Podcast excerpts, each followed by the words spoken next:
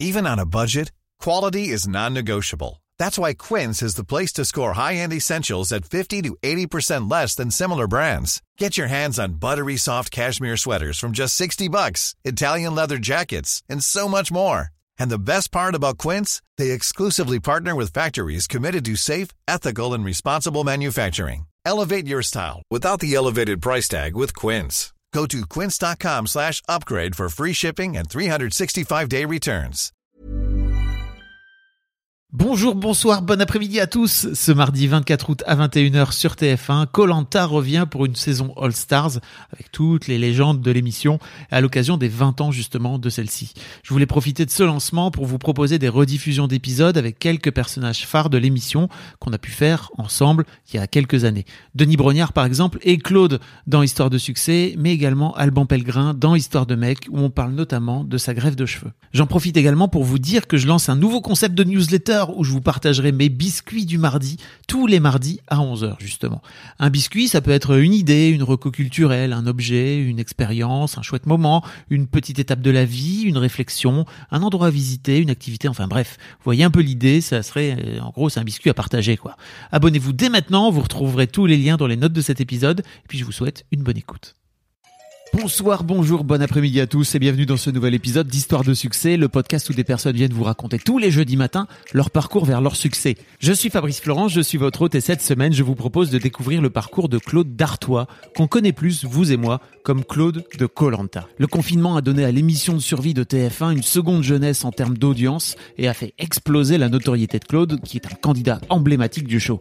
En trois participations, en 2010, 2012 et 2020, il a battu le record de victoires individuelles individuel et est arrivé deux fois en finale, mais sans jamais réussir à gagner les 100 000 euros promis au vainqueur.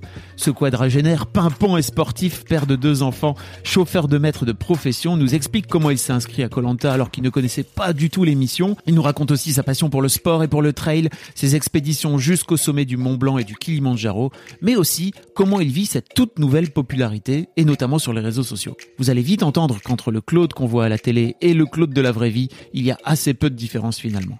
Un grand merci à lui pour cette discussion et j'espère que vous en apprendrez plus sur lui, que vous soyez ou pas fan de Colanta. J'en profite pour vous dire que si vous ne l'avez jamais écouté, j'ai interviewé le présentateur emblématique de l'émission Denis Brognard il y a quelques mois. Vous pourrez retrouver le lien de cet épisode dans les notes du podcast.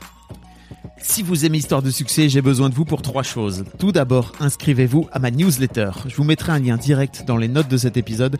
C'est primordial pour moi de pouvoir vous joindre directement à l'heure où les algorithmes des réseaux sociaux sont un peu capricieux. Je vous écrirai régulièrement pour vous donner des nouvelles du podcast et plus généralement de mes projets. Ensuite, si vous avez un Mac ou un iPhone ou un iPad, allez donner une bonne note à ce podcast en tapant Histoire de succès directement dans l'application Apple Podcast.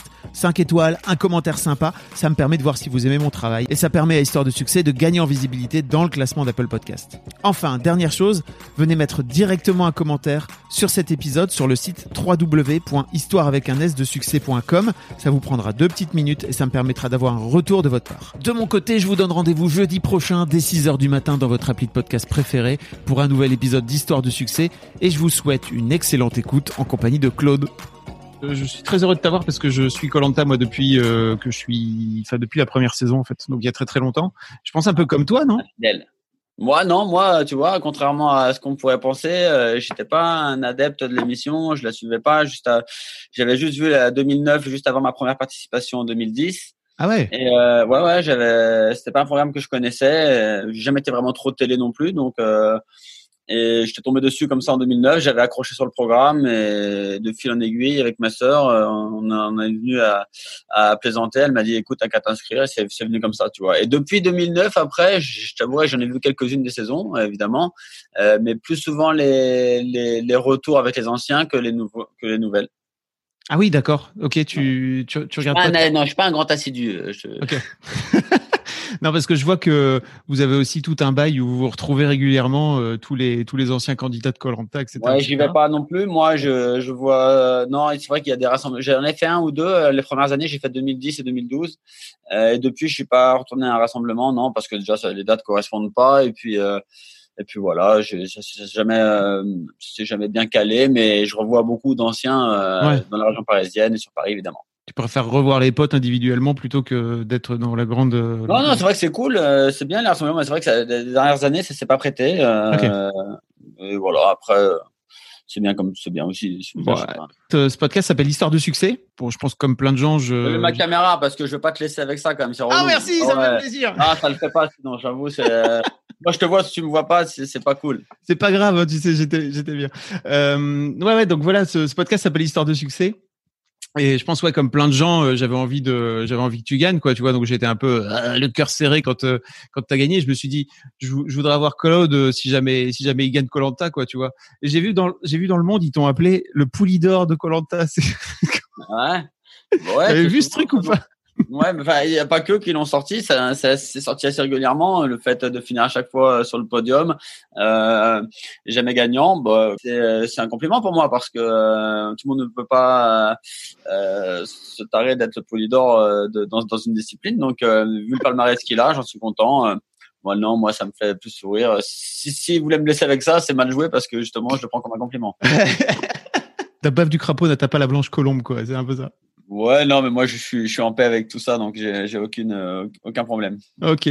Euh, L'autre truc aussi de la spécificité de ce podcast, c'est qu'on revient un peu sur le parcours de mes, de mes, de mes invités. Et, euh, et, en fait, la première question que je pose souvent à mes, à mes invités, c'est en fait à quoi ressemblait Claude quand il avait 7-8 ans? Euh, quoi je ressemblais quand j'avais 7-8 ans 7-8 ans, bah, je euh, comme je l'ai dit, euh, j'ai vrai qu'à la maison, j'étais quelqu'un de très calme. Euh, voilà, on, on, était, on avait, euh, on avait une famille tranquille avec ma sœur et tout. On partait en vacances. mon père travaillait, ma mère était au foyer. voilà, une éducation, une bonne éducation. j'ai fait, j'avais fait le catéchisme. Enfin voilà, j'étais quelqu'un de rangé, de tranquille. J'étais assez turbulent à l'extérieur. Euh, mais à la maison, j'étais très calme. Voilà. Turbulent dans quel sens? Turbulent, j'étais toujours euh, toujours enclin à déconner avec les potes, à faire des petites bêtises et tout. Euh, j'étais plus euh, quelqu'un qui euh, qui qui menait que quelqu'un qui suivait. Donc voilà, mais à la maison, j'avoue, j'étais par contre l'ange. Ah ouais. Tu... Comme ça, on pouvait rien me reprocher. Et on pas, pas pris. à la maison, nickel. C'est pour ça que ma, mère et tout le monde se posait la question quand j'étais convoqué à l'école parce que euh, je comprenais pas qu'à la maison euh, je puisse être euh, si si calme et qu'on puisse me reprocher d'être turbulent à l'extérieur. T'avais besoin d'extérioriser? Probablement. Je sais pas, non. J'étais comme ça. Quand il n'y avait pas l'autorité parentale, j'étais j'étais plus libéré probablement. Euh, l'autre, il y a un événement aussi important, c'est que tu as perdu ta maman quand euh, tu étais tout enfant, c'est ça? Tu avais, avais 9 ans? euh, Oui, j'avais 9 ans. Euh, donc j'ai fait une rectification. C'est vrai que la dernière fois, j'ai dit qu'elle était morte à 33. Non, elle est morte à, à 30 ans, ma mère. Ah, ouais. donc jeune. Donc oui, après, à partir de ce moment-là bah, ta, ta vie a changé un peu. Hein. Quand tu es un gamin, tu as du mal. C'est vrai que j'ai une petite période voilà, entre mes entre mes, mes 9 et mes 12 ans où j'ai pas trop de souvenirs, etc. Parce que je pense que involontairement euh, j'ai fait euh, j'ai fait deuil de, de cette période. Mmh. Mais apparemment voilà j'ai j'étais euh, j'étais forcément très peiné et tout, mais après je me suis élevé un peu tout seul. J'ai fait j'ai fait j'ai fait mon truc, mais Comment, ça se passe ton adolescence alors une fois que tu réussis à, à, enfin je pense pas qu'on réussisse à dépasser le deuil de sa mère jamais mais bah, après on vit avec et tout. Bah, dès que dès qu'on faisait des références euh, toujours euh, à ma mère ou quoi que ce soit quand tu es un peu gamin que tu euh, que, que tu ah ouais, les insultes. les insultes à la con ou... ouais. Bah tout de suite moi je j'étais bagarreur donc tout de suite je montais au créneau ça m'a forgé aussi, hein, bah, donc euh, voilà, hein, j'ai échangé quelques coups étant jeune.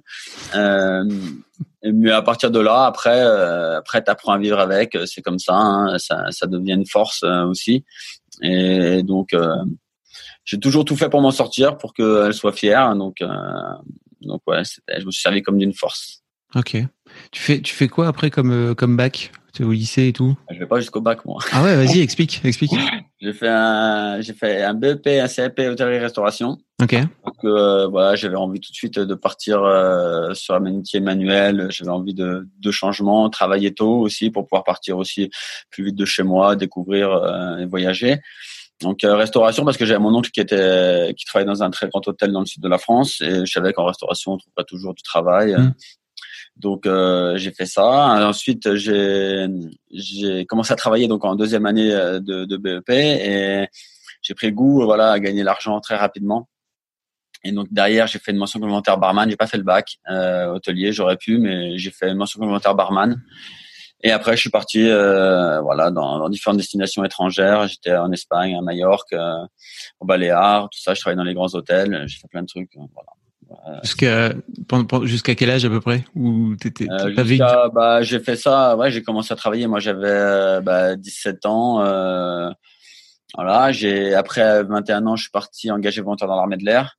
Ah, je ne suis pas resté longtemps euh, parce que je gagnais mieux ma vie dans le civil et puis voilà, ce que je voulais faire, ça correspondait pas avec ce qu'on ce qu'on m'autorisait à faire.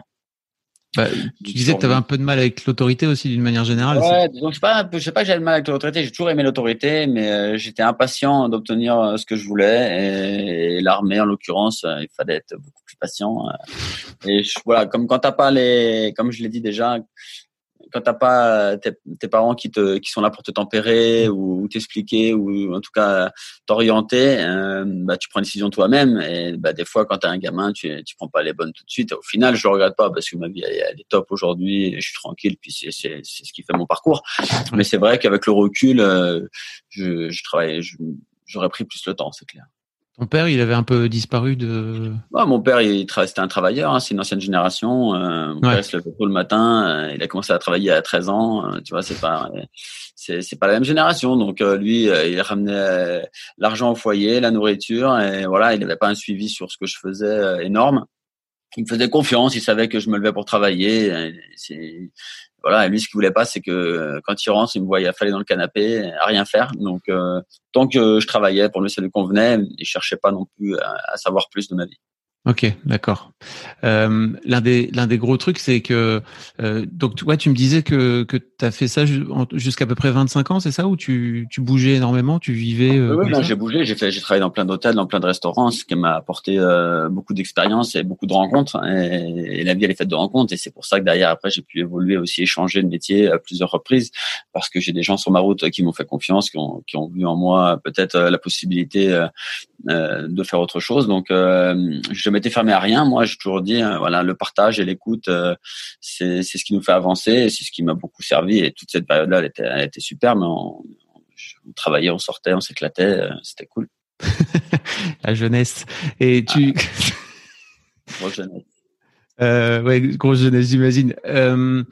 quand est-ce que tu deviens chauffeur maître euh, je commence en fait, euh, je commence à un été. Euh, je devais avoir quoi? Je devais avoir 22 ans, 23 ans. Je commençais un été. J'étais au Baléares. Je m'étais blessé au Baléares durant ma saison.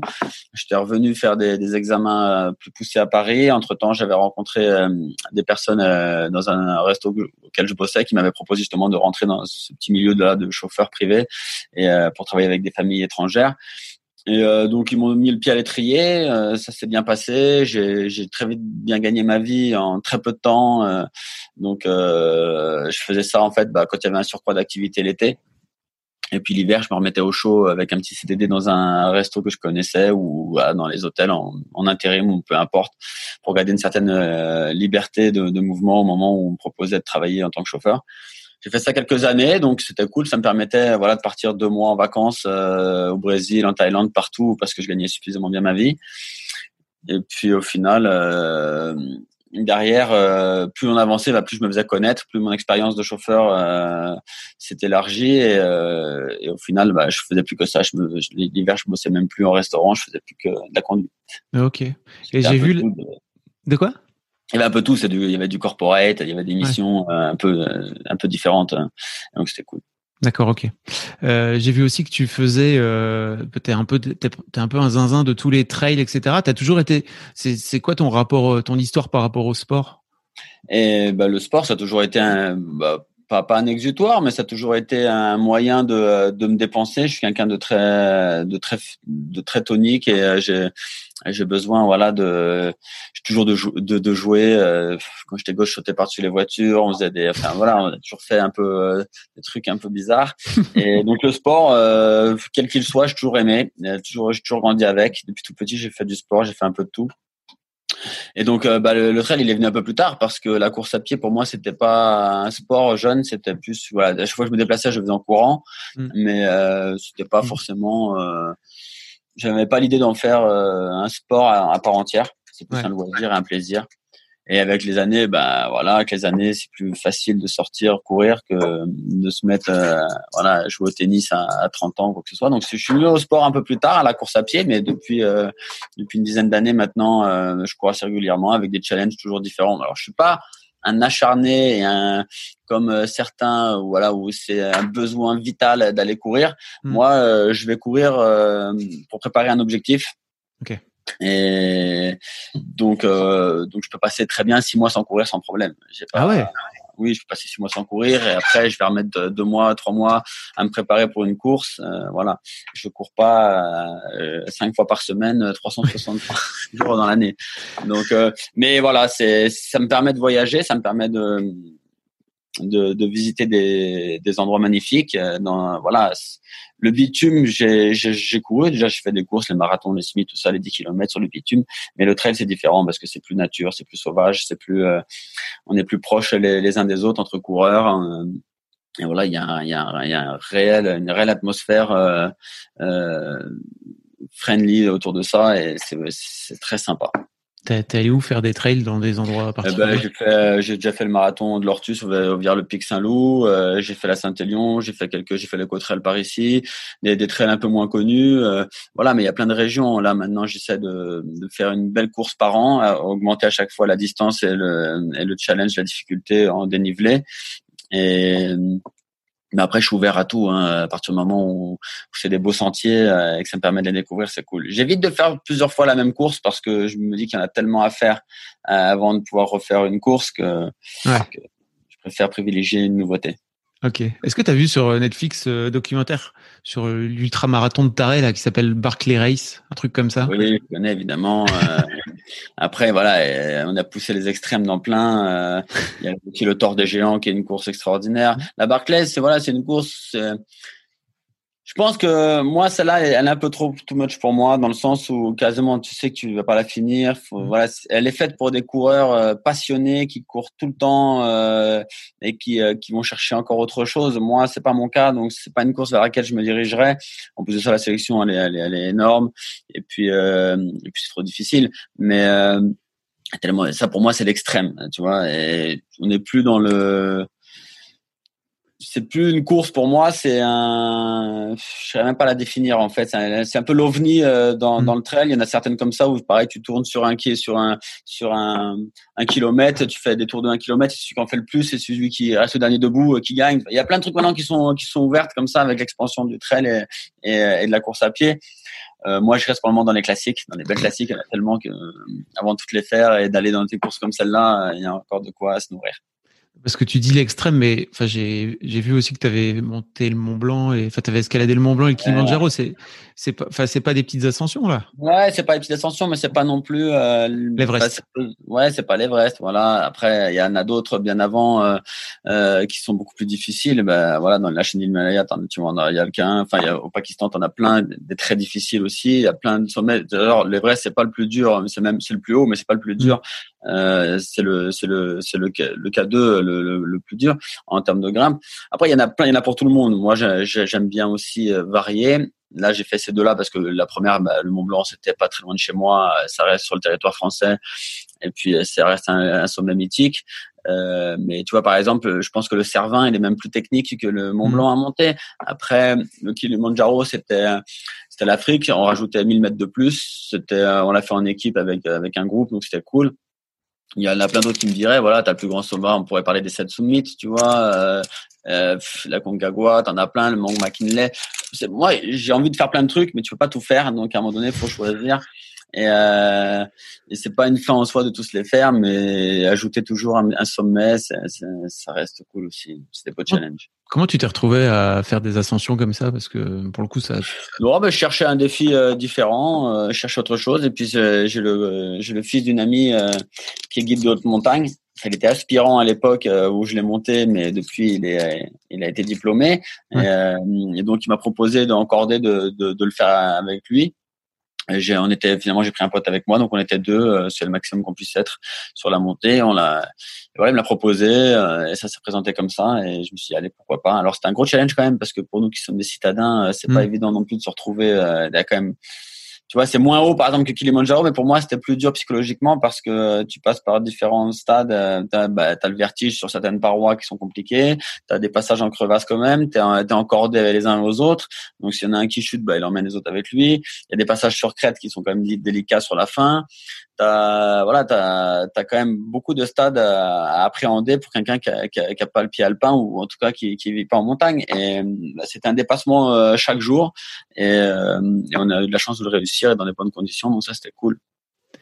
Et tu tu t'es retrouvé comme ça. euh, en fait, tu avais déjà fait des ascensions auparavant Non, non, aucune. Non, j'avais, bah, j'ai à part les stations de ski à 2004, euh, j'avais pas été beaucoup plus haut, tu vois. Donc euh, non, ben ça s'est fait comme ça. J'ai dit euh, le Mont Blanc, ouais, t'es guide et tout le Mont Blanc. Il me dit ouais, je peux t'y emmener. J'ai chauffé un pote, ça te dirait. Il m'a dit bah ouais, on est un peu parti à la fleur au fusil comme ça. Et, euh, et puis ça a été euh, bah, une belle aventure avec euh, une belle réussite. Donc euh, je l'ai ramené avec moi sur le Kilimanjaro. Putain. Elle m'a dit stop, elle m'a dit stop, hein, c'est fini, j'ai trop galéré. Il m'a dit, stop. Et toi, t'as encore envie d'y retourner ou pas à l'occasion? Ouais, moi je veux bien en refaire un, euh, encore un peu plus haut pour voir un peu plus, mais euh, on verra si c'est possible. hein. Il y a la famille aussi euh, qu'il faut pas mettre de côté entre les Ouais. courses, euh, les gros défis et tout. Euh, je suis pas célibataire, donc c'est compliqué. Et Puis il y a un co- il y a pas aussi un côté un peu euh, prendre des risques aujourd'hui? C'est peut-être plus compliqué pour toi à titre perso que. Oh, moi j'ai toujours aimé prendre des risques, c'est ce qui me fait me sentir vivant. Euh, après, euh, attends parce que le, le- je vais brancher l'ordi parce qu'apparemment il met mes batteries faibles. Ah. Euh, non, il y a, ouais, moi je suis toujours. enfin, le risque et les, les mises en danger, c'est c'est ce qui te fait sentir vivant, comme j'ai dit, et c'est toujours. euh, Alors ouais, maintenant j'ai des enfants et tout, mais tu vois, je, je pars pas en me disant qu'il va m'arriver un truc. Donc pour moi, je, je le vois pas comme toi. Tu vois, je me dis pas que c'est un risque parce que j'essaie de justement mettre toutes les chances de mon côté pour que ce soit pas risqué. J'avoue, vu comme ça, la vie elle est quand même plus simple. Mom deserves the best, and there's no better place to shop for Mother's Day than Whole Foods Market. They're your destination for unbeatable savings, from premium gifts to show-stopping flowers and irresistible desserts. Start by saving 33% with Prime on all body care and candles. Then get a 15-stem bunch of tulips for just $9.99 each with Prime. Round out Mom's menu with festive rosé, irresistible berry chantilly cake, and more special treats. Come celebrate Mother's Day at Whole Foods Market. Euh, Évidemment. bah oui. Euh, pour revenir un peu à Colanta, tu disais que c'était une blague en fait à la base ta, ta première. euh, Enfin c'était c'était quoi? C'était une blague? C'était vraiment ta. Ouais, c'est pas une blague. J'étais chez ma sœur qui regarde pas du tout. Alors la télé encore moins les émissions, etc. Et puis moi, vu que j'avais suivi un petit peu avant de partir chez elle en vacances euh, quelques épisodes, un soir je dis non non mais ce soir j'ai envie de regarder et tout. Donc elle a regardé avec moi et puis euh, j'étais en train de pas critiquer, mais je, je disais allez fais comme ça, fais ceci, fais cela. Et elle m'a dit mais toi au lieu de parler t'as qu'à t'inscrire, vas-y. Et je dis écoute.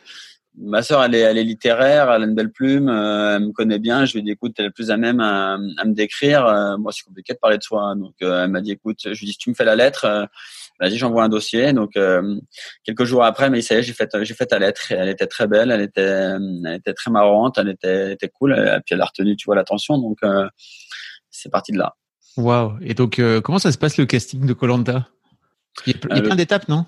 Ouais, il y a plusieurs étapes. Alors en 2010, euh, c'était pas, c'était euh, peut-être différent d'aujourd'hui euh, le casting, mais à l'époque, on avait donc la lettre, un premier appel téléphonique pour un peu voir ta façon de t'exprimer, tes motivations aussi. Donc ça c'était venu un peu après. Je me souviens, j'étais dans un restaurant, je travaillais et et ils m'ont dit, ils m'ont dit c'est la production de Colanta. Je dis ah, je suis super content de vous entendre. Et et euh, ils m'ont dit est-ce que tu pourrais venir nous rejoindre euh, pour un pour un, un visio en fait qu'on se voit euh, face caméra et tout? Donc j'ai dit oui. Donc euh, quelques jours après je suis parti faire un entretien face caméra. Là j'avais des des casteurs qui étaient là qui ont repris un peu l'intitulé de ma de, de ma de motivation mes traits de caractère. Et puis voilà ils ont vu que je parlais suffisamment à l'aise. J'étais à l'aise que j'avais du répondant. Je pense que ça a plu. Et après je leur avais dit par contre voilà si entre temps, j'ai eu même des tests physiques, j'ai eu la piscine, j'ai eu euh, le psy, etc. Et à la fin, quand j'ai tout fini, on n'est plus, je pense, un petit groupe de cinq par profil à être être sélectionné. Et là, ça va jouer un peu bah, après, voilà, la production plus la chaîne qui met en avant un plus que l'autre. J'aurais dit, moi, je ne peux pas attendre votre réponse parce que j'ai programmé un mois de vacances en Thaïlande. Euh, je ne veux, pas attendre que vous m'appeliez si vous m'appelez pas. Hein. Donc, je dis, je partirai. Je me souviens, je suis en Thaïlande en train de manger et euh, je dis à mon pote, ah tiens, en fait, j'ai, j'ai pas vu mes mails depuis un moment. Ça fait trois, quatre jours. Il faut que j'aille les voir. Je regarde mes mails et là, je vois, Claude, euh, on essaie de te joindre depuis deux jours. Tu réponds pas. Si demain on n'a pas de réponse de ta part, on prendra quelqu'un d'autre. Et donc là, j'ai envoyé un mail direct et puis j'ai courté mes vacances. Je suis rentré deux jours après sur Paris et je partais après. Waouh tu vois, tout s'est fait un peu de manière, tu vois, sans, à chaque étape que je passais du casting, je me disais pas, euh, c'est pas que j'y croyais de plus en plus, mais j'étais pas en mode, euh, ouais, c'est sûr, je vais y arriver. Enfin, je l'ai passé, j'étais content de l'avoir passé et je me projetais pas non plus. Ok. Donc, euh, je pense que ça, c'est bien aussi de garder une certaine distance par rapport à ça. Comment ça se passe ta première aventure Donc c'était il y a 10 ans, 2010 euh, et notamment par rapport à celle que tu as vécue là aujourd'hui. Comment tu, comment tu le vis, toi, avec le recul? Bah, toutes les aventures sont différentes déjà, c'est clair, par rapport déjà euh, bah, aux gens qui sont avec toi, par rapport à ta façon de voir les choses au moment où tu l'as fait. Il y a le contexte aussi euh, de, de l'aventure, le groupe, tout comment ça se vit. Moi, je suis parti un peu à la au fusil. J'étais célibataire, j'avais pas, j'ai pas d'enfant voilà, je suis parti en mode euh, on doit survivre. Je connaissais pas trop le contexte, mais voilà, je suis quelqu'un assez d'autoritaire aussi, je pense. J'aime bien mener, donc. Euh, en plus, tu n'avais pas vu le jeu. Comment? Je disais, tu n'avais pas vu le jeu en plus, c'est-à-dire que tu connaissais. Non, non, j'ai pas, trop vu le jeu, mais j'ai fait une promesse en fait. J'ai fait le voyage moi avec euh, deux, deux personnes. Euh, c'est deux celles que j'ai eu contact euh, avant vraiment le début du jeu, c'était durant le trajet.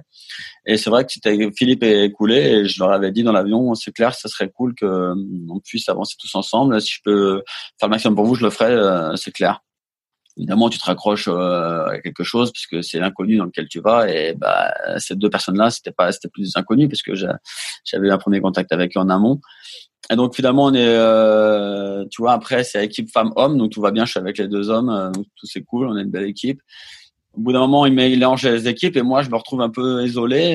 mes deux potes, ils sont en face. je fais partie des plus vieux de la nouvelle équipe. Je prends l'équipe un peu en, en, on va dire, en chef. Et on arrive quand même à bien bien martyriser l'équipe d'en face. On arrive en majorité, donc je pense que dans l'équipe, même tout le monde euh, pense que voilà, on va arriver dans les 6-7 derniers parce qu'on est majoritaire. Et finalement, moi, je mets tout le monde euh, à la rue pour récupérer les deux qui sont en face. C'est ce qui me coûte la victoire finale parce que les gens m'en ont voulu d'avoir mmh. éliminé les uns et les autres. Mais tu vois, j'avais, j'étais pas parti dans l'optique de me dire. Euh, moi gagner je m'en fichais. Je voulais aller au bout en fait. Je voulais voir tous les jeux et je voulais pas qu'on être euh, avoir de regrets de me dire si j'avais su j'aurais dû ou comme beaucoup ont tu vois parce que justement euh, et j'ai toujours dit voilà si je me fais éliminer le responsable ce sera moi ce sera pas les autres. Parce que j'aurais mal joué j'aurais pas déjoué euh, euh, leur plan ou quoi que ce soit. Donc quand tu prends ton aventure comme ça à bout de bras, forcément tu fais un peu des dommages collatéraux sur le passage. Et bah, c'est ce qui c'est ce qui m'a valu ma défaite. Après 2012, je reviens, c'est différent, je suis plus aguerri, je connais le jeu, euh, je suis avec des anciens. Voilà, c'est pareil, on me fait, on me fait, on peut porter le chapeau d'une élimination euh, de Théoura, bref tout ça. À la fin, euh, on me désigne pas vainqueur non plus. Euh, et après, bah, cette année, je reviens, c'est différent parce que j'ai pas d'équipe, je marche un peu solo, j'ai pas à m'embrouiller ou à, ou à virer les gens, donc je suis mieux perçu, tu vois. Et c'est ça qui font que les aventures sont différentes. Tu peux les faire 50 fois et je pense pas qu'il y en ait une qui va se ressembler. Mais tu es à la fois mieux perçu et en même temps, tu fous. Enfin, quand tu te retrouves euh, en infériorité numérique, il y a toute une période. Et je pense que, enfin, je sais pas comment tu l'as vécu toi, mais j'ai l'impression que tu as, gagné une notoriété folle là pendant cette saison-là. Alors, je pense que globalement, Colanta a, a, été énormément regardé avec le confinement, etc. Mais je pense que tu as animé le jeu euh, comme euh, je pense. En plus, tu l'avais, tu l'avais pas forcément autant animé, même si c'était génial de te voir en 2010 et 2012. J'avais la sensation de te voir vraiment animer le jeu et de foutre un peu le bordel, en fait, de, de dire tout haut ce que tout le monde pensait tout bas, etc. Ouais, c'est sûr. Et puis, y a, y a, les gens se sont retrouvés un peu en moi dans cette période difficile, euh, dans le dépassement et dans l'envie. On sait tous, il y en a beaucoup qui, qui se sont dit, ouais, euh, finalement, avoir un Claude avec soi, c'est cool, quoi. Tu vois, si on était en galère, ça serait bien de l'avoir. Tout le monde voulait être mon pote. Euh, euh tu vois, donc c'est c'est ça qui fait qu'en fait, moi, j'ai, j'ai voulu défendre. Voilà, je suis arrivé en tant que héros. J'ai, m'a présenté avec un statut. Euh, j'ai voulu avancer avec ce statut. J'ai voulu préserver euh, ce qui était pour moi aussi, euh, à mes yeux, tout du moins, les plus méritants. les gens ont ressenti ça aussi derrière leur écran. Et, euh, et, au final, ils ont tous voulu peut-être me sortir, ils n'ont pas réussi. Et, euh, et c'est ça que les gens ont aimé. Et au fur et à mesure que les autres étaient éliminés, bah, ils se sont, tous les espoirs se sont reposés sur moi. Ça a créé aussi, voilà, je suis rentré un peu dans leur foyer par rapport à ça, parce que c'est clair que j'étais, j'étais un personnage principal du jeu. Et, et puis le fait que je sois vrai, que je reste avec mes idées euh, contre vents et marées, ça a plu aux gens et ça leur a redonné aussi euh, l'envie de bah voilà, de, de, croire que tout est possible euh, avec ses propres convictions. Donc, euh, ouais, c'est clair cette année, euh, la même victoire, elle est là, en tout cas, c'est clair. Ouais. T'as la sensation que, est-ce que t'as la sensation qu'avec l'expérience, euh, t'as fini aussi par euh, jouer un peu avec la caméra, notamment dans ces moments-là, tu sais où tu fous un peu le bordel, tu sais dans. Pas trop, pas trop. J'ai toujours été joueur. Enfin, j'ai toujours été comme ça. Moi, je, je, marche au feeling et en fait, voilà, sur la fin, je suis détendu un peu plus, je gagne. je, tu vois, je suis détaché. En fait, j'ai pas, tu vois, moi, j'ai même gagné. Ça n'a jamais été mon but d'aller chercher l'argent. Tu vois, mon but c'était voilà vraiment d'aller au bout à chaque fois du jeu. Après, adviendra ce qui adviendra. Tu vois, les, les gens ils votent à part avec la rancœur ou ils votent avec leur, leur conviction. Moi, ça, ça m'est égal. Euh, donc je suis détaché dans ce jeu-là. Sur, sur, cette saison, je suis complètement détaché parce qu'au début j'ai la pression, j'arrive pas à intégrer le jeu tout de suite. Je reste neuf jours un peu euh, solo. Euh, L'aventure, elle prend, euh, tu vois, un mauvais virage pour moi. Je me dis, je suis revenu un peu pourquoi au final parce que je joue pas en plus, donc c'est galère. Et derrière, j'arrive quand même à, à, me dépatouiller. Finalement, le jeu il tourne un peu plus, euh, ça va un peu plus dans mon sens. Donc j'arrive donc ça, ça, ça, me détend et en me détendant ben voilà euh, je joue un peu plus mais euh, c'était pas voulu c'était pas recherché non plus parce que je suis pas quelqu'un qui calcule euh, comme ça oui ça se sent bah tu il y a quand même ce moment fou où moi j'ai en tête que Nawel elle est en train de d'abandonner euh, euh, sur le comment dire pendant le pendant le l'orientation, voilà. Elle est en train d'abandonner et toi tu reviens, tu as, trouvé ton poignard et en fait tu lui dis non mais retourne-y, regarde c'est là-bas, etc. Et, euh, et en fait, au final, bah, elle finit par pas te choisir, tu vois. Et tu te dis pas, putain, quand même, t'as pas un petit pincement au cœur à ce moment-là non, pas du tout. Je veux dire, en plus, tu sais, j'ai aidé tout le monde ou quoi que ce soit parce que j'avais, malgré le fait que j'avais pas d'équipe, j'avais des bons rapports avec tout le monde. Mm. Et ça s'est vu sur les jeux. Toi, les gens, euh, ils m'encourageaient, même quand le parcours du combattant, les jeunes m'ont encouragé. Enfin, voilà, j'avais vraiment des bons rapports avec tout le monde. Donc, au final, euh, pour moi, c'était naturel. Euh, bah, de les aider dans le moment de galère. Donc, euh, j'étais plus ennemi, là, j'étais plus euh, les jaunes contre moi ou quoi que ce soit. C'était, on est tous là. Euh, voilà, moi j'étais, j'avais, j'étais assez serein sur le fait que j'allais m'en sortir, euh, sur cette épreuve d'orientation que j'affectionne, et les voir tellement galérer, c'est ça qui, euh, qui m'a poussé à les aider. Après, qu'elle me choisisse pas, elle a eu raison, parce que ça se trouve, elle gagnait pas. Donc, moi, j'aurais jamais voulu par rapport à ça. J'ai aucun problème avec ça. Puis Nawal, c'est une personne que j'apprécie beaucoup, et j'ai apprécié. J'ai passé, tu vois, deux épreuves avec elle en binôme et tout, donc c'était tout naturel que j'allais pas la, laisser s'effondrer euh, maintenant. Je veux dire, euh, sur 20 saisons de Colanta, bon, tu les as pas regardées, mais en gros, c'est assez rare ce, ce comportement altruiste, quoi. Ça s'est pas, ça s'est pas vu dans toutes les saisons, quoi. Moi, c'est que je me sentais fort, alors euh, aussi. je pense un peu, ouais. Ah, il y a deux, il y, a de ça aussi. Quand tu te sens fort et que tu te sens, euh, tu te sens fort, tu te dis qu'il peut rien t'arriver. ça doit jouer sur ton inconscient aussi. Donc, voilà, si j'avais été plus en stress euh, ou quoi que ce soit, peut-être que euh, ma réaction aurait été différente. Je sais pas. Tu peux toujours imaginer. Hein, c'est facile euh, de se projeter. Maintenant, sur l'instant, il s'est passé ça et c'est ce qu'il faut retenir. Ok. On n'a pas parlé de Ninja Warrior parce que tu t'es retrouvé dans Ninja Warrior aussi. Ouais. Cette histoire est folle, quoi. Franchement, j'étais content de le faire. Dès que, dès que le jeu a démarré, la première année où il a démarré, je me suis dit, ah, ça, c'est un jeu. C'est vraiment, c'est ce que j'aimais. Franchement, quand j'étais gamin, c'est les trucs que je kiffais. voilà. Euh, faire des sauts, s'accrocher, etc. Et je dis, ça, c'est un jeu, voilà, qui pourrait me correspondre. Et euh, mais plus les saisons avançaient, moi jamais j'étais appelé parce que j'avais pas une visibilité ou j'étais pas dans le dans l'actualité, donc euh, j'étais pas pris. J'avais postulé deux fois, deux fois j'ai pas été sélectionné. Ah ouais, ok. Ouais. Et, euh, et, euh, et puis voilà, puis un jour on me le propose. Euh, c'est pareil, on me l'a proposé tard un peu. C'est arrivé normalement, euh, c'est vers le mois d'octobre, novembre que se font les sélections pour un tournage au mois de mars. Euh, mais moi j'ai été appelé au mois de décembre, fin décembre, et Et donc on m'a dit ouais, ce sera avril. Après on m'a dit euh, finalement non, ce sera mars. Donc ça m'a réduit le temps d'entraînement. En plus je parti au Kilimanjaro, j'ai fait 9 jours au Kilimanjaro. Avant, enfin j'avais mon patron qui était là. Quand il est là, c'est compliqué de s'entraîner. Et donc en fait, je me suis pas autant entraîné que ce que j'aurais voulu. C'est pour ça que je suis avec mes acquis et bah, j'ai tout de suite bien vu que ce serait limité euh, à un moment donné parce que euh, Ninja, on a beau dire ce qu'on veut, ça reste très sélectif. Il faut, il faut, il faut avoir comme un entraînement solide. Tous les mecs qui sont là, qui vont loin en tout cas, c'est des vrais athlètes et, euh, et, genre ils enfilent pas les perles tous les jours, tu vois. Donc euh, ils s'entraînent, tu vois, sérieusement.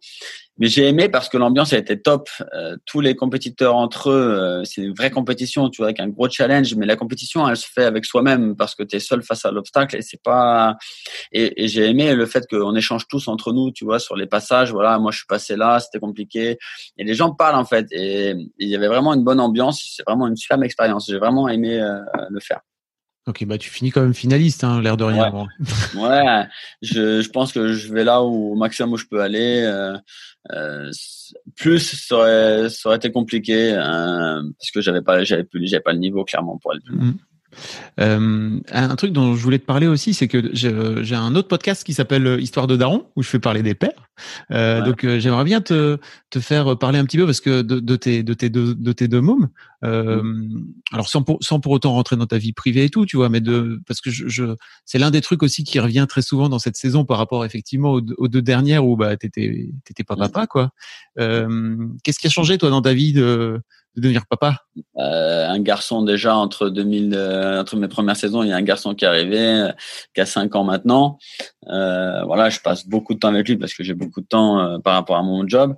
donc ouais, on a une, une belle relation fusionnelle ensemble. Et, puis un deuxième qui est arrivé là début janvier que j'ai appris donc pendant l'aventure. Donc j'en ouais. ai deux, deux garçons. Bah, c'est, je pense que c'est c'est la plus belle chose qu'on peut avoir, tu vois. Ça réduit ton temps, c'est sûr, c'est clair, euh, de liberté euh, pour toi, mais mais voilà, c'est c'est le bonheur de partager. Et comme j'ai déjà dit, euh, la chambre de mes de mes fils, c'est la, la, pièce que je préfère dans la maison. Et, voilà, donc c'est cool. J'adore. Pourquoi c'est la pourquoi c'est la pièce que tu préfères? Parce que c'est là où on déconne, c'est là où on joue, on rigole. C'est c'est voilà, c'est les enfants, c'est l'innocence, tu vois. Et, et donc c'est bien t'es le garant et t'es le gardien de leur innocence euh, pendant un temps et, et donc euh, c'est quelque chose que, qui me va beaucoup. Ok. Comment tu te comment tu te vois euh, vivre avec eux en tant en tant que père? Le jour où ils vont commencer à me doubler à la course, ça va m'énerver, ça c'est sûr. Mais ils ont encore du taf, donc pour le moment je suis encore tranquille. On va dire que tu as encore euh, ouais, 8-10 ans devant toi, quoi. Ouais, il est quand même bon. Le petit dernier, quand il a 5 ans, Andrea, il commence à bien courir. Euh, c'est cool. Après, euh, moi, je, je, veux juste qu'il qu qu se fasse plaisir, qu'il profite. Voilà, qu'il euh, qu'il ait, qu'il ait suffisamment de cartes pour pouvoir euh, grandir euh, comme il faut et, et, faire les choix qu'il veut. Donc, c'est top. En tout cas, je serai toujours l'accompagnant, j'espère, le plus longtemps possible pour l'aider. Tu, tu comptes les mettre à un sport? Ils font du là le grand il fait bah le petit fait oui, rien pour à part sa tétine là et des trouve mais euh, le grand il fait du il a fait un peu de judo il a fait un peu de c'était euh, du, du c'était plus de la découverte euh, mmh. gymnastique euh, voilà parce qu'il était petit. Mais l'année prochaine là je pense euh, je vais le mettre à la à la natation. Déjà il va faire au moins deux ans de natation. Et puis après en plus de ça je l'emmènerai avec moi à l'escalade de temps en temps on verra ce qu'il fera, mais oui, ils feront, ils feront du sport tous, c'est sûr. Après, euh, qu'ils soient des champions ou pas, ça je m'en fiche, mais il faut mmh. qu'ils fassent du sport. Pourquoi, pourquoi t'as envie que tes mots fassent du sport? Parce que le sport, c'est euh, c'est dans le sport que tu apprends euh, le dépassement, c'est dans le, à travers le sport que tu apprends euh, à te faire mal, euh, et c'est dans le sport que tu vas trouver euh, de la satisfaction, justement à te faire mal, à te dépasser et te, te prouver que tu es, capable de faire des choses. et, hormis le sport, il y en a il y en a plein, mais le sport c'est la, la plus simple, la plus facile et la plus rapide. En tout cas. T'avais fait du sport co, toi? Ouais, j'ai fait j'ai fait du rugby en collectif. J'étais j'étais justement le plus fin, le plus petit. Il fallait que je cours vite, euh, mais c'était une bonne ambiance. Le rugby, c'était vraiment voilà une bonne mentalité. J'ai passé des magnifiques années. J'ai fait voilà, j'ai fait j'ai fait minime, j'ai fait cadet, euh, minime première année, deuxième année, cadet première année, deuxième année, et après junior première année, je me suis arrêté, je me blessais trop, voilà, ils m'ont trop cassé. Oui, te, oui. j'ai fait du foot plus jeune. Après, j'ai fait du tennis et moi, j'ai fait un peu, j'étais un touche à tout. J'ai fait du karaté. Je me suis jamais posé sur un seul sport. Euh, j'ai, j'ai préféré toucher à tout. C'est pour ça que j'ai pas, j'ai pas un sport de prédilection et voilà. Un profil un peu, un peu polyvalent. Ouais. Aujourd'hui, peut-être que je suis polyvalent, hein, c'est clair. Je suis pas un expert en un sport, mais euh, je peux me débrouiller dans un peu, un peu tous les sports. J'ai vu un article sur toi qui disait que tu attendais que Denis Brognard prenne sa retraite pour prendre sa place. C'est un vrai truc? non, c'est pas un vrai truc. Euh, j'ai dit ça pour le. Non, j'ai dit, euh, ouais, on déconne. J'ai dit ça en déconnant.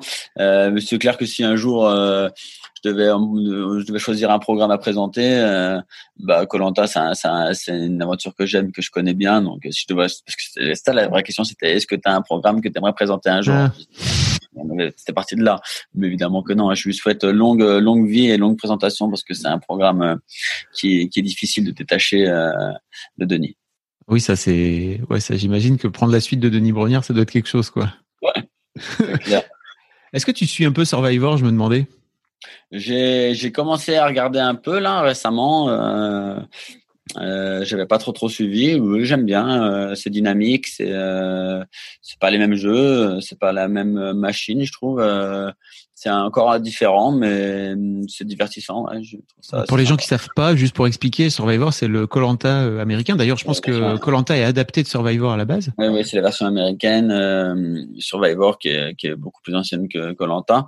Euh, le concept reste à peu près le même, mais ils ont un accès, un, axe beaucoup plus sur axé sur la sur la stratégie que nous. Et euh, ils n'ont pas la même somme non plus à gagner, donc euh, c'est plus facile. Euh, c'est un million de dollars. Hein. Mettre un mec dehors pour un million que pour cent mille aussi. c'est sûr, et je pense que quand tu viens là, tu sais que tu viens pour un million de dollars, tu viens pas pour cent mille aussi, ça change. Ah ça change beaucoup. Hein. Ouais, ça j'imagine. Peut-être que, est-ce que tu aurais joué plus la gagne si c'était pour un million de dollars, enfin un million d'euros? Ouais, mais après, dans la mentalité, dans la mentalité, c'est la même, tu vois. Il mm. faut. Moi, j'ai toujours considéré Colanta comme un jeu. Oui, c'est un jeu et je viens pour jouer. Et je dois survivre aux autres et c'est c'est ce que je m'attelle à faire. Après, euh, euh, est-ce que tu es prêt à tout pour euh, pour gagner euh, Avant, peut-être. Maintenant, moins? Parce que voilà, j'ai une responsabilité. J'ai j'ai par rapport à mes enfants, par rapport à ma famille et tout. Je veux pas je veux pas mettre des je veux pas les mettre en porte-à-faux pour un jeu, surtout pour 100 000. Alors même si c'est un jeu, je suis conscient et qu'on peut tous pas mettre dans un jeu à partir du moment où on, en est conscient que c'en est un et tout, mais c'est compliqué. Alors pour un million, ouais, c'est peut-être plus facile, tu vois, mais mais pas pour 100 000. quel est ton quel est le prix de ton de ton éthique? C'est un peu ça la question. Quoi. Je ne sais pas. je ne sais pas. Comment tu vis toi cette nouvelle notoriété là? Parce que effectivement, tu étais un peu connu là, mais j'ai un peu l'impression que tu es devenu. Euh, tu vois, j'ai dit à des potes que je que je que je t'interviewais, c'était dis à Claude que je l'aime. Fait vraiment, ok. Pour moi, à la base, euh, le Colanta, c'était pas si connu que ça avant, quoi. Tu vois. Alors, c'est un gros son télé. public quand même. Euh, Colanta, il fait d'air quand même des, des, millions de personnes. ça a baissé un peu ces dernières années, mais normal. Il y avait la TNT qui était apparue, donc forcément la, la concurrence et l'offre était plus grande, donc euh, ça restait quand même assez logique. Euh, ma nouvelle notoriété, je la vis comment? Bah, ça me permet. Euh, tu vois là, j'ai j'ai participé à Fort Boyard, donc euh, c'était c'était quelque chose qui me tenait à cœur depuis longtemps aussi. J'ai grandi avec cette émission-là. c'était un c'était un plaisir d'y aller et grâce à l'exposition que j'ai eue et le bon retour, eh ben ça m'a ouvert les portes. Euh, je prends ce qu'il y a à prendre euh, en étant restant moi-même. Tu sais, j'ai 40 ans, je me suis élevé tout seul, j'ai pas attendu euh, euh qu'on ouvre la porte pour rentrer. Donc voilà, tout ce que j'ai, je les ai obtenus parce que je suis allé les chercher. Aujourd'hui, si on m'amène des choses par rapport à ce que j'ai fait qu'elles me correspondent, tant mieux. Mais euh, je vais pas prendre la grossette pour autant, je vais pas oublier mes amis pour autant, je vais pas changer ma vie pour autant, tu vois. donc je suis suffisamment, je pense. Euh, j'ai suffisamment de recul par rapport à ça pour euh, pour l'assumer. Et comme j'ai dit, j'ai pas non plus inventé le, un vaccin, j'ai pas fait, j'ai pas le prix Nobel, j'ai fait un jeu. Euh, je suis content d'avoir apporté aux gens si, si toutefois je leur ai apporté, comme ils me le disent. Je suis content qu'il y ait des bons retours pour ma famille et pour les gens qui sont proches de moi. Euh, maintenant, si on m'invite sur des courses, ça m'éviterait de payer les dossards. Ça me va aussi. Ouais. euh, voilà. Après, c'est des, faut pas, je vais pas bouder mon plaisir non plus ben, d'avoir euh, d'avoir des bons retours. Hein. C'est clair. Hein. Euh, si on te repropose, si on, en fait là maintenant, je pense que ça va être compliqué d'aller pour quelqu'un d'autre d'aller chercher euh, ton record d'épreuves là parce que tu as, gagné 17 épreuves individuelles. Euh, si, demain on te, te propose d'y retourner, tu y retournes toi, Colanta? J'ai toujours dit que oui parce que euh, c'est quelque chose qu'on peut pas, tu peux pas choisir d'y aller quand tu as envie d'y aller en fait. Ok. tu peux choisir de monter euh, ce que tu veux en montagne, tu peux choisir euh, de traverser ce que tu veux à la nage, mais tu peux pas choisir d'aller à Colanta. Donc, euh, quand on te le propose, c'est difficile de le refuser. Après, c'est clair que je dois mettre dans la balance euh, tout ce qu'il y a autour, euh, ma vie de famille, mon travail, évidemment mon état dans lequel je serai au moment où on me proposera, et évidemment, voilà, est-ce que je suis challenger? Alors, quand on me dit oui, tu aurais plus ta patte à gagner, c'est pas ça qui me rebute en fait, parce que je m'en fous de de pas gagner ou, ou, alors de me dire oui, bah t'as fait moins bien. Ouais, mais j'ai déjà bien accompli, j'ai déjà mes, mes trois aventures sont totalement pleines, donc euh, c'est pas ça qui me rébuterait en tout cas. Je te dis, c'est c'est à voir le quand est-ce qu'on me le propose, le challenge et tout. Mais t'aurais pas l'impression d'avoir déjà un peu une redite quoi? Si, sûrement. Après, euh... ouais, je je veux pas dire que j'y retournerai pas parce que on a toujours l'envie d'y retourner. Maintenant, est-ce que ça se fera? Je sais pas, mais c'est pas impossible en tout cas que là, je, je te dirais pas catégoriquement que j'y retournerai jamais en tout cas. Ok.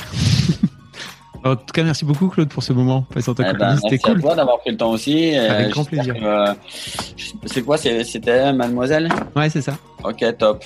Bon, bah écoute, j'espère que, chers auditeurs, euh, ça vous aura plu d'entendre un peu plus de choses sur moi. un grand merci à toi Claude, c'était cool. Merci à vous tous, je t'embrasse en tout cas. Merci beaucoup. Merci bien, salut.